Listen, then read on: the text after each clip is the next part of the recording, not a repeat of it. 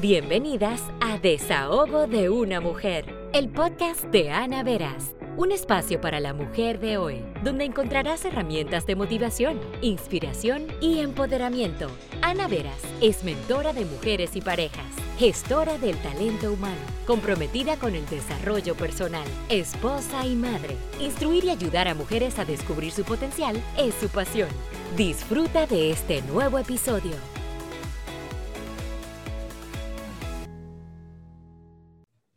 Nuestra invitada de hoy es una mujer que nos enseñará a vivir de una forma más consciente con relación al cuidado del medio ambiente y de nosotros mismos. Ella es arquitecta de profesión egresada de la Universidad Autónoma de Santo Domingo con una maestría en gestión urbana arquitectónica en la Universidad Politécnica de Cataluña en Barcelona, España. Actualmente se dedica a proyectos con enfoque en el desarrollo sostenible y manejo de residuos sólidos y es la creadora de Vida Eco, una plataforma que promueve el diseño y estilo de vida sostenible. Recibimos en este episodio a Carolina Acosta. Bienvenida Carolina, pasa y ponte cómoda. Muchísimas gracias Ana, para mí es un placer estar aquí. Gracias por esta presentación. Yo estoy súper feliz de tenerte aquí el día de hoy hablando de un tema del cual no estamos acostumbrados quizá a escuchar mucho, hablar de lo que es un estilo de vida natural y estoy súper emocionada de conocer todo lo que tú tienes para nosotras el día de hoy. Pero antes, llegó el momento de poder conocerte más a fondo, así que cuéntanos. ¿Cómo tú te describes cuando no tienes un plano y una regla T en mano? Buenísimo, Ana. Eh, mira, yo me defino como una mujer alegre, eh, luchadora, es una mujer que eh, tiene una empatía con las demás personas, con su situación, una mujer familiar, una mujer que ha aprendido a valorar el momento y el presente y sobre todo todo aquello que le rodea. Es un proceso que, realmente ha sido esencial para mi vida, pero es algo que, que en todo este tiempo me está caracterizando. Y tomando en cuenta, Carolina, que tu profesión es la arquitectura, ¿de dónde nace tu inspiración por concientizar a la sociedad de cuidar del medio ambiente? Bueno, Ana, realmente yo diría que hay varios momentos o inspiraciones eh, yo recuerdo que desde muy pequeña a mí me inculcaron mis padres lo que era la parte del medio ambiente. Ellos son agrónomos los dos. Entonces, las actividades como reforestación y el contacto con la naturaleza era parte de, un proceso de mi niñez y también los, lo que son las actividades sociales. Otro momento, yo diría, otra inspiración, es, eso me sirvió como base para dentro de mi carrera como profesional poder desarrollar habilidades y conocimientos en la parte ambiental. Y eso ha sido como ese proceso, esos hallazgos que me han ayudado a hoy querer poder concientizar a otros sobre ese tema del medio ambiente y no solamente eso, sino la necesidad en que nos encontramos hoy en día eh, ha sido también como un empuje que me ha motivado pues a aportar mi granito de arena. Qué chulo ser hija de dos agrónomos, qué interesante. Así es. Hoy en día tú eres vocera y activista de un hermoso proyecto donde estás muy expuesta a los medios por la labor que realizas. Sin embargo, no siempre fuiste así, no siempre fuiste una persona extrovertida y que te gustaba quizá estar haciendo ese tipo de actividades. Háblanos acerca de esa niña y esa adolescente introvertida y con baja autoestima que forman parte de tu historia. Sí, desde muy pequeña yo siempre tuve una autoestima sumamente baja. Siempre en la escuela me hacían bullying, lo recuerdo. También me comparaba mucho con las amigas del colegio. Siempre sentía que todo era, todos los demás eran más que yo, que yo no era suficiente y tenía una inseguridad conmigo que era tremenda, que no me dejaba ser luz, que no me dejaba ser Carolina de manera auténtica. También fue un proceso que me llevó a mucha depresión, realmente, a vivir en una constante tristeza. como persona, como adolescente en ese momento. Y yo diría que era lo que, eso era como un constante abatir que no me dejaba pues desarrollarme como persona y también como profesional. Era como un impedimento para mi vida. Yo soy católica y me ha ayudado mucho pues contar con una comunidad y con un apoyo para poder ir superando estas etapas que hoy, hoy la veo y realmente, o sea, me cuestiono ese pasado y, y me quedo pensando, wow, o sea, la manera tan insensible de cómo yo me trataba hacia mí era una cosa impresionante y, y súper triste, realmente. Entonces, este proceso también se repitió nuevamente en el 2019, un proceso de depresión, de ansiedad, de estrés, eh, luego que regresé de estudiar mi, maestría en Barcelona, por los cambios que, que se me presentó, por la incertidumbre de regresar y no saber qué hacer, de no saber si iba a conseguir trabajo, no saber cuál era el siguiente paso. Y con ello venía todo lo que eran todas estas expectativas que yo sentía, las expectativas de mi padre, la expectativa de la sociedad, que eran como que esas expectativas estaban tan altas y yo simplemente lo único que venía era con una maleta, con una maleta y vamos a suponer, y muchas ilusiones, o sea, de poder hacer grandes cosas. Sí, me imagino, me imagino lo, lo difícil que fue y todo el trabajo interno que tú tuviste que realizar para superarlo y poder ser la, persona que eres hoy. ¿Qué circunstancia específica de tu vida fue la que te llevó a despertar y a querer trascender a través de lo que tú haces actualmente? Sí, mira, este proceso tiene mucho que ver con este mismo tiempo en el que yo me encontraba en, un, en una ausencia, en un cero, en un desconocimiento como de mí misma. Ahí fue en el que yo, como un despertar, que yo decía, no puedo seguir siendo lo que yo era, ni puedo como, como retregar o sea, no estoy haciendo nada, sino que yo tenía, yo dije, no, yo tengo que hacer algo diferente. Y fue justo en ese momento en el que yo duré un año de quejas, un año de, de remordimiento, de preocupación, sin hacer, realmente sin hacer nada, ese tiempo de vulnerabilidad. Pero a raíz de ese tiempo de vulnerabilidad, tuve la oportunidad de poder tener ese despertar y decir, no, tú, tú tienes que hacer algo con tu vida y con lo que tú quieres lograr en tu futuro. O sea, ese fue realmente como el clic que yo dije que, que realmente podía hacerlo. Aparte de que en ese tiempo asumí eh, eh, como el rol de poder tocar las puertas de personas que me, me podían ayudar en este proceso, como psicólogo y coach, que en este tiempo realmente fueron esencial para yo poder eh, dar ese paso y trascender. Como aquí en el podcast las personas no te pueden ver, lamentablemente, yo les voy a decir que tú llevas el pelo en su estado natural, es decir, tus rizos de fábrica. Yo sé que aquí en el país puede ser un poco chocante ese estilo porque la mayoría de las mujeres nos inclinamos más por el pelo lacio, el famoso salonazo, como le decimos aquí en buen dominicano.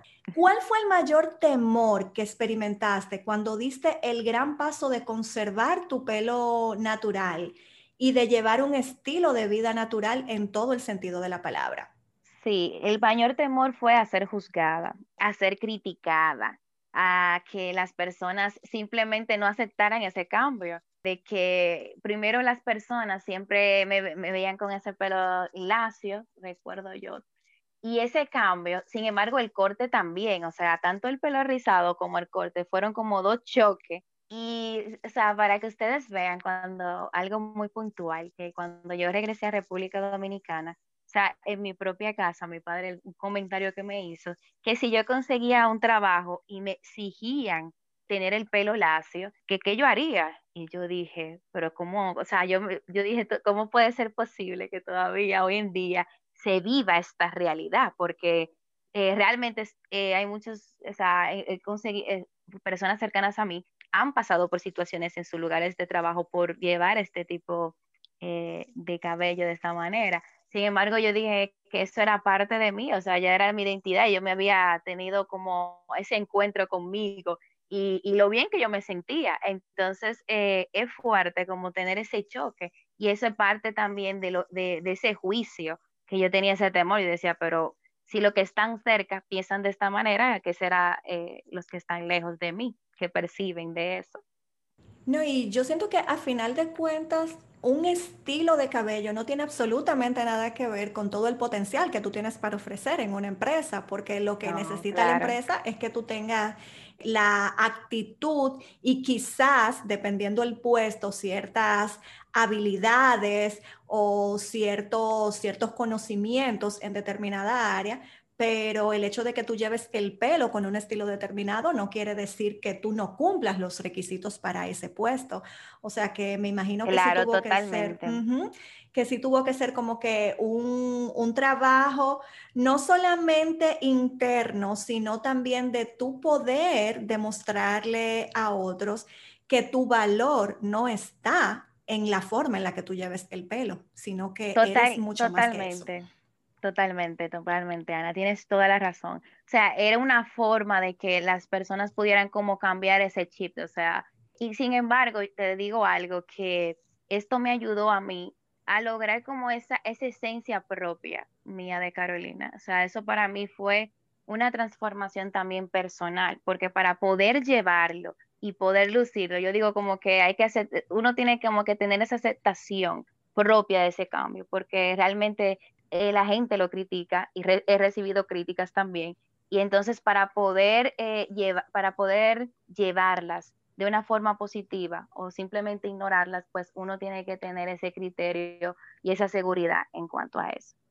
Sí, es mucho de romper con ese estereotipo de que porque todo el mundo tiene que llevar el pelo de la misma forma. El hecho de que una lo lleve lacio no quiere decir que esa sea la forma correcta. O sea, que qué bueno que tú pudiste romper con eso y, y llevar tu estilo de vida de la forma en la que tú te sientes cómoda siendo auténtica y fiel a ti misma.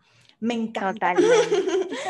eh, aunque tu proyecto, tu proyecto que se llama Vida Eco, nació hace dos años realmente repuntó como negocio en marzo de este 2020. Tremendo mes y tremendo año escogiste para eso, así que desde allá chócala, eres, eres mi ídola, Carolina. ¿Cómo tú logras dar ese giro de monetizar un proyecto de esta índole, tomando en cuenta que no todos estamos educados en este aspecto que tú promueves? Genial, mira, eh, realmente fue una experiencia. Lo primero es que como tú has dicho, que realmente tiene dos años de esta idea al proyecto, yo empecé con una página simplemente para poner artículos que tuvieran que ver con el medio ambiente y la conservación, pero eran muy técnicos. Entonces se me presentaron situaciones y no pude seguir dándole seguimiento. Y ya para finales del 2019, yo dije, no, en el 2020 quiero como hacerle un refresh, o sea, como un cambio de imagen, que en ese momento era Urba Ébano, algo que sea que le llegara más a, a las personas y sea práctico, que, que no sea difícil, porque yo decía que eh, dentro de un año, duré aproximadamente un año evaluando lo que se estaba realizando el país, en el país con el tema de la sostenibilidad, de la conservación del medio ambiente, y yo lo veía como inalcanzable, como, como difícil que no era como fácil, sino que veía un resultado, pero no el proceso de cómo hacerlo. Entonces eso es lo que yo tenía en mi cabeza, como que si yo realmente no lo veo difícil, que serán los temas que no tienen ni siquiera el conocimiento o no saben del tema. Entonces, realmente en el 2020, desde enero, empecé a realizar una serie de pasos y estrategias con personas que llegaron a mi vida como ángeles, yo lo diría, y me dieron como enfoque hacia donde yo quería dirigir lo que es hoy Vida Eco. A raíz de ahí, primero empecé con lo que es conectar con las personas, más con el conocimiento, con la concientización de lo que es este tema. Y poco a poco fui creando lo que es la monetización de lo que, de lo que es Vida Eco eh, a través de varios planteamientos. El primero es eh, una primera versión de una caja eco que el objetivo era que las personas pudieran conocer diferentes productos, diferentes opciones y alternativas que podían sustituir dentro de su rutina diaria, principalmente de su cuidado personal. Eh, yo voy muy, eh, bueno, Vida Eco va muy alineado a que el, e, es un paso a la vez y que el paso debe de ser empezando por uno mismo, porque hay veces que nosotros queremos hacer un montón de cosas y nos volvemos locos, pero realmente tiene más impacto hacer una o dos prácticas que realmente tiene un impacto a largo plazo. Entonces, realmente ese es el enfoque que he querido lograr con este hermoso proyecto. Wow, es que me emociona hablar de él. No, y qué bueno que te emociona porque eso quiere decir que lo, lo, que tú estás haciendo realmente está dejando una huella. Como hablaba al inicio, no es algo de lo que todos estamos quizá acostumbrados a escuchar, o sea que la labor que tú estás haciendo poco a poco ha ido y seguirá calando para lograr eso que exactamente tú quieres. Y precisamente yo ahora quiero saber cuál es el legado que tú quieres dejar a través de Vida Eco. Wow, esta pregunta es fuerte, Ana. Pero mira, yo diría que ese legado es para esas futuras generaciones que tengan un, un espacio, un mundo mejor no solo, no, no que suene como cliché realmente, sino que puedan gozar de lo que hoy nosotros estamos disfrutando, que puedan tener la oportunidad de poder eh, sentir, de poder eh, eh, oler, de poder estar en todos esos lugares que hoy nosotros tenemos, que simplemente lo damos por sentado porque lo tenemos, pero en el paso del tiempo se va deteriorando si seguimos con esta misma conducta en nuestras vidas. Entonces el legado es dejarle eso, dejarle eh, un mundo que tiene la capacidad de reestructurarse solo y hemos sido testigos de eso y que esté en unas condiciones óptimas también para ellos, porque bueno, yo no tengo hijos, pero yo quiero que los hijos míos, los nietos que tendré, pues tengan la oportunidad pues de vivir todo esto. Claro, sería como que dejarlo, dejar el mundo mejor de como tú lo encontraste. Totalmente, eso fue, ah, mira, un privilegio. que Dios me confirme que todo fue así. Amén, amén. ¿Y qué les puedes recomendar a las personas que desean cuidar del medio ambiente y vivir un estilo de vida más natural? Mira, lo primero es que, bueno, tomen esta nota, es hacerlo, intentarlo y fallar. Eh, yo diría que esto sería lo primero, porque a veces que eh, entendemos que los cambios cuestan, y tú lo sabes, Ana, que estamos en, procesos similares, cuestan, pero poco a poco se pueden lograr. Entonces yo diría que un, consejo puntual es este, que quizá tienen miedo a realizar un cambio para que la vida sea más, eh, tenga un menor impacto. Eh, por ejemplo, si quieres empezar con el reciclaje o la sustitución de productos dentro de tu rutina y de tu cuidado personal, entonces, son cosas puntuales que tú puedes ir haciendo y que, y que técnicamente son sencillas. Entonces, yo diría que hacerlo y hacerlo con error, porque hay prácticas que quizás meritan más tiempo y más esfuerzo para elaborarse, pero se puede empezar por pequeños pasos para hacerlo de manera progresiva. Otro consejo es que anotemos eh, nuestra rutina, cómo compramos, dónde compramos las cosas, con qué, qué tanto empaque utilizamos, eh, chequear nuestra compra del día a día en el supermercado, dónde la hacemos. Esto te va a dar como una visión de cómo es tu consumo, qué tanto tú, qué tan, quizás qué tanto vegetales tú consumes, si esos vegetales vienen empacados o no, qué tanta cantidad de carne, qué tanta basura tú generas. O sea, sería interesante como un, otro de los puntos que les recomiendo que he hecho, oye, yo lo he hecho, esta parte yo la he hecho como auditorías en empresas y las personas no se imaginan la cantidad de basura y la cantidad de, de cosas que generan, o sea, eh, eh, cosas inmensas. Entonces, en su casa, cheque su basura que sin miedo, sin ningún problema, porque son sus propios residuos, y vea qué usted está generando, muchas latas, mucho cristal, mucho plástico,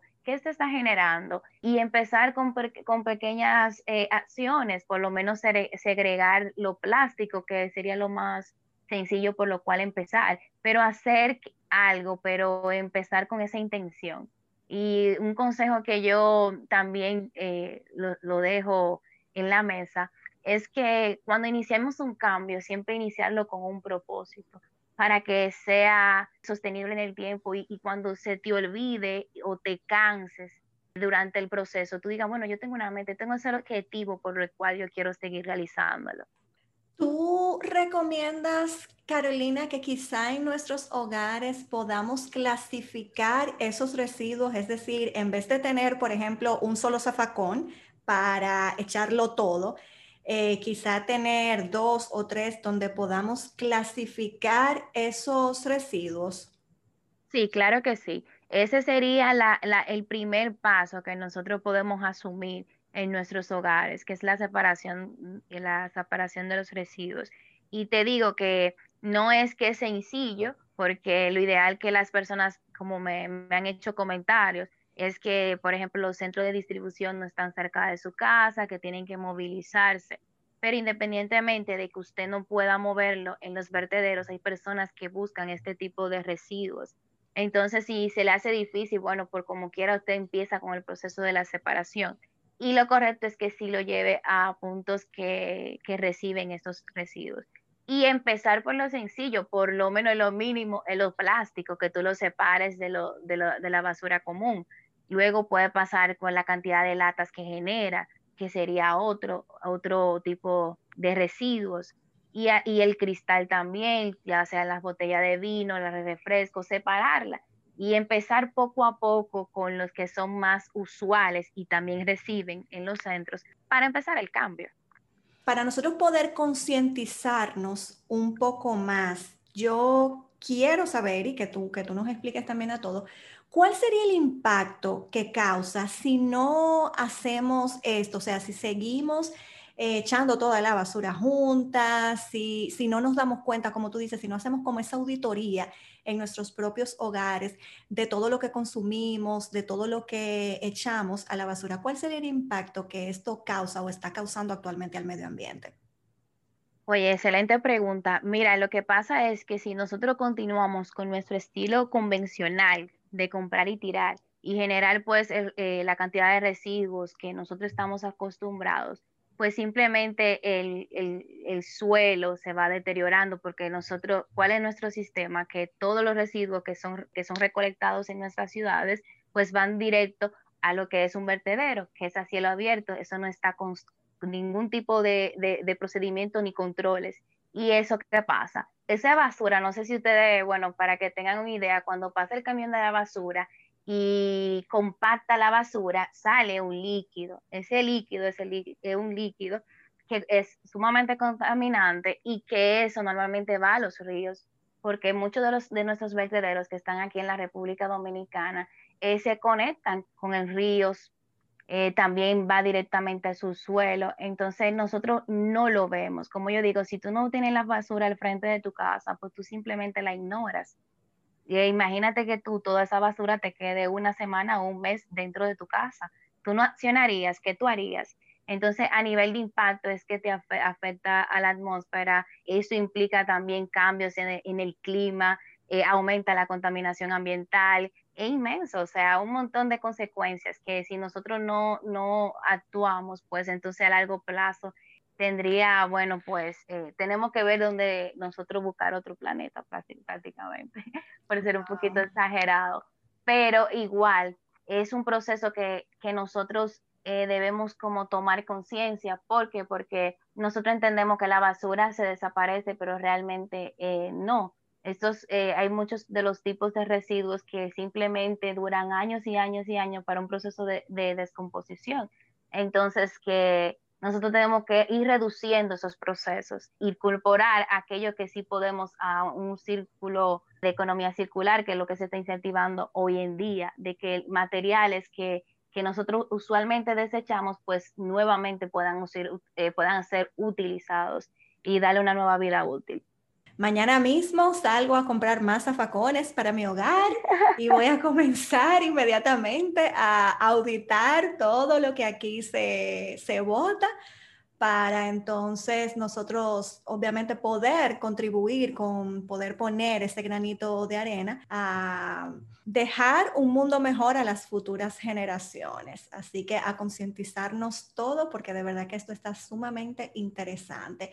Carolina, ¿dónde podemos seguirte y dónde nos podemos comunicar contigo para este tipo de asesorías y también para los productos que tú ofreces? Bueno, estamos en las redes sociales como vidaeco.rd y tenemos nuestra página web www.vidaecord.com. Eh, por estos canales nos pueden contactar y escribir y cualquier duda que tenga y que lo podamos colaborar, pues estamos a la orden. Me encantó muchísimo todo esto que tú acabas de explicarnos, Carolina. Así que de verdad, muchísimas gracias por arrojarnos tanta luz con este tema, del cual obviamente, como yo te decía, no todos conocemos, no todos estamos familiarizados ni estamos concientizados con el cuidado del medio ambiente y con la forma en que impacta nuestra salud. Mira cómo tú nos acabas de explicar todo el impacto que tiene incluso en nosotros. Así que muchísimas gracias por enseñarnos la importancia de volver a nuestros inicios y vivir una vida al natural. Muchísimas gracias, Ana. Mil gracias a ustedes que nos escuchan cada semana y me acompañan a deleitarme con las historias más vulnerables de estas mujeres valientes. Que tengan un hermoso día o noche, dependiendo la hora en que estén sintonizando y nos escuchamos en el próximo episodio.